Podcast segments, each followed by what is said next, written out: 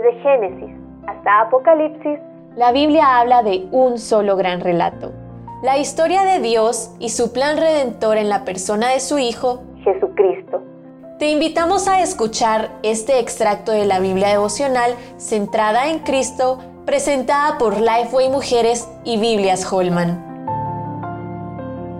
El príncipe del ejército de Jehová. Josué 5, 13 al 15. Este es un momento crucial en la vida de Josué.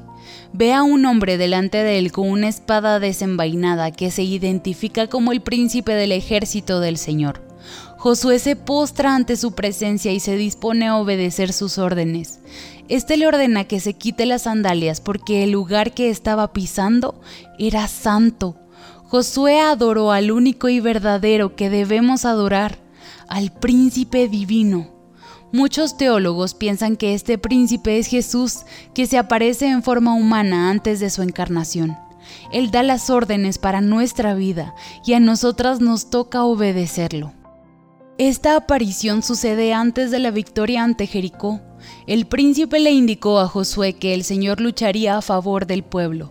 Por lo tanto, él no estaba solo a liderar al pueblo en la conquista de la tierra, Además, le reveló cómo capturarían la ciudad de Jericó.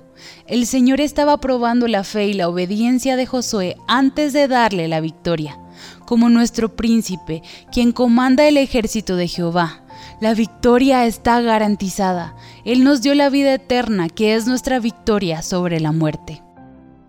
Amada hermana, nuestra confianza debe estar en nuestro príncipe y no debemos atemorizarnos por la batalla que se avecina.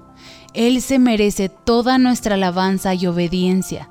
El texto de Primera de Pedro 1.7 afirma, para que sometida a prueba vuestra fe, mucho más preciosa que el oro, el cual aunque perecedero se prueba con fuego, sea hallada en alabanza, gloria y honra cuando sea manifestado Jesucristo.